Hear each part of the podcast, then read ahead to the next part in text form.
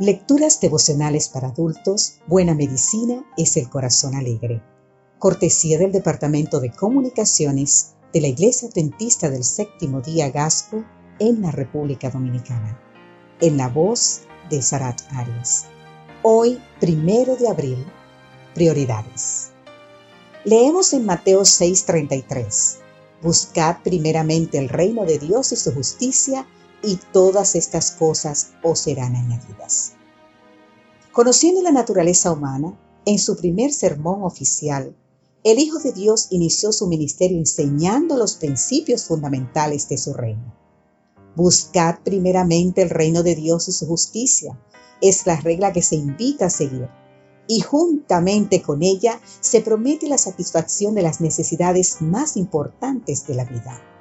El principio es simple y provisorio, pero puede tener diferentes alcances. ¿Se trata de un medio para alcanzar prosperidad o es más bien la clave para vivir confiado? Cuando Jesús fue tentado en el desierto para suplir sus propias necesidades, siendo aquejado por el hambre, afirmó, No solo de pan vivirá el hombre, sino de toda palabra de Dios. Así leemos en Lucas 4:4. Cuando el patriarca Job soportaba pacientemente sus sufrimientos, exclamó, Aunque él me mate, en él esperaré. Así leemos en Job 13:15.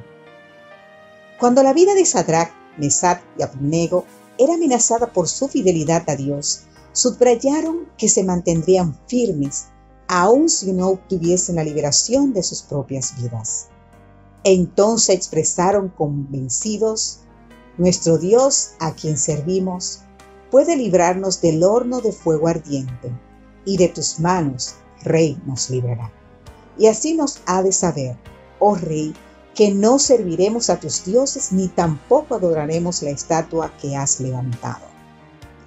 Hoy día a muchos se les hace difícil obedecer los principios divinos cuando está en juego el sustento diario.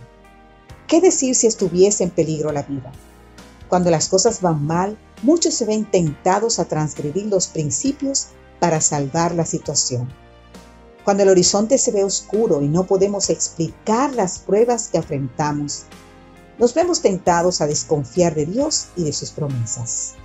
Cuando la pobreza y los sufrimientos nos afligen, el tentador trata de destruir nuestra confianza en Dios acusándolo de no intervenir para cambiar las cosas.